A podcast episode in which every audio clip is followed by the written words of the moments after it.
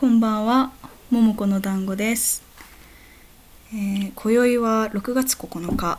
現在9時30分 PM ということで、PM、PM の M はももこの M、PM の P は何ですかね。PM2.5 じゃないですよ。9時半 PM ということで。あの今日はあのある宿にあの行って晩ご飯をごちそうになってきたんですけど今居候させてもらってる書店の近くであの古い空き家の古民家がありましてそれを活用していくための調査という名目であの晩ご飯を食べに行かせてもらって自分とその今居候させてもらってる書店の店主とでもう2人あのその古民家のあプロジェクトにの中心メンバーの方女性の方2人？女性の方っていうとすごい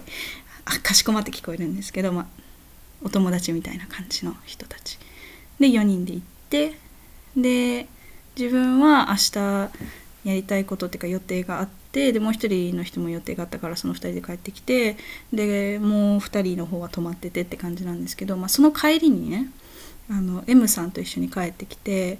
なんかいろいろ喋ってて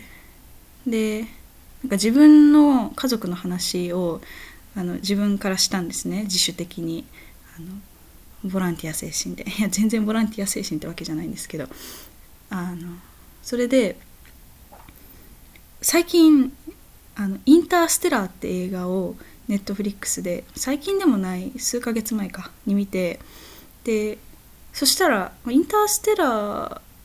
自体は初めて見ると思って見始めたんですね。でもなんか途中であこのシーンなんか見たことあるわと思ってで見たことあるわみたいなシーンが何個も何個もあったんですよね。だからで途中で途中でっていうかふとあこの映画知ってて当たり前やってなってっていうのも自分が小学校1年生とか2年生とかちっちゃい頃に父親が見てたんですよねインターステラーを家で。でまあそれを隣から垣間見ていたという。ですごい難解なストーリーだなって思いながら見てたんですよねその時は。まだ小学校1年生とか2年生で相対性理論とかそういう話全然分かってなくて。でインターステラーってそういう話なんですよね。宇宙がテーマで。でちょっと時空の歪みとかそういう話がテーマになってるんですけどなんか見たことない人スポイラーになっちゃったらごめんなさいなんですけどあのネタバレになっちゃったらごめんなさいなんですけど。でほんでそれを見てあ嫉妬はある。なんか親父が見とったわってことがあってそれが最近何回かあったんですよね他の映画で。なん初めて見ると思って見てあれ？あ嫉妬はみたいな。それが何回もあって。で結構それがショックでショックであったと同時に非常に不安をかきたてられたんですよね。なんか親の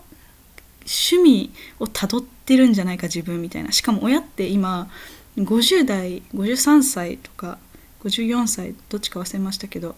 50代前半男性の公務員のその親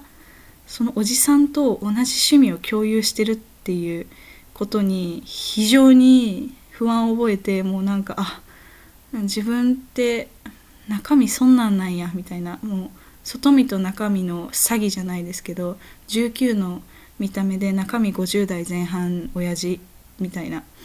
で恐怖だったんですけど今日それを帰りの車の中で舞さんと話してるとなんかいやでもそれは刷り込みもあるよねって言われてでその親と親が遺伝子的に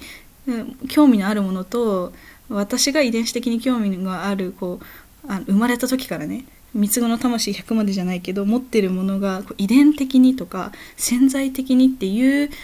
こともまあ多少あるかもしれないけどどちらかというとその親が見ていてそれを断片的に覚えているからその似たようなものを本能的に感じ取ってその映画を選んでその数ヶ月前に見たっていうそっちの方が濃厚っていうことに2人でまあ、納得して、まあ、2人でっていうかそれをなんかまあそれは刷り込みだよねってポロッと M さんが言ったのであ確かにせやなって納得したんですけどその後舞その舞さんって言っちゃったけどあ舞さんが「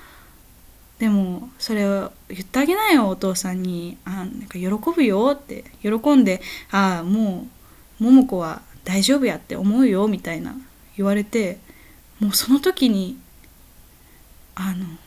なるほどって。その刷り込みだよねっていう言葉からのなるほど以上になるほどって思ったんですよね。というのもつまり親っていうのは自分と自分の子供が同じ価値観を共有してるってことに安心するんですよね。例えば進路とかですごい揉めたりまあ分かんないですけどお金の使い方とか分かんないんですけど、まあ、自分の場合は特に進路で高校卒業してからの進路で揉めたりして何ですかねあと宗教観とかそういう話っていろいろありますよね。で、まあ、結局親が安心するのって子供が何て言うんですか経済的に安定してるとか頭がいいとか多分そういうことで親ってあまあ、それで安心するのもあるかもしれないんですけど多分一番親が安心するのってあ自分が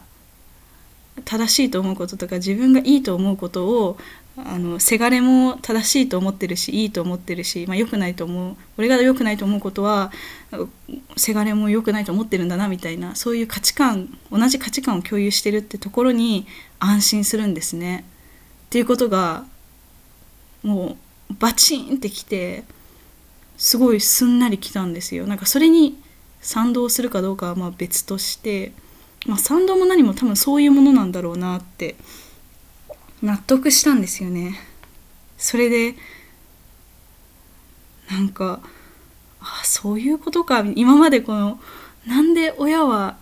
その押し付けてこないまでもこう親が心配してくるのってなんでなんとか心配せんでええええのにみたいな なんかいや心配してって頼んでないしみたいな気持ちがあ大いにあったんですけどなんかああなるほどなみたいな、価値観の違いってなんか恐怖っていうか不安なんやろうなっていうふうに感じましたね。モモはどっちかというと価値観が一緒なんじゃないかってことに恐怖をと不安をあの覚えたんですけど数ヶ月前インターステラーの件ででもこう逆に親っていうのは恐怖とか不安までもいかないにしてもその親から言われて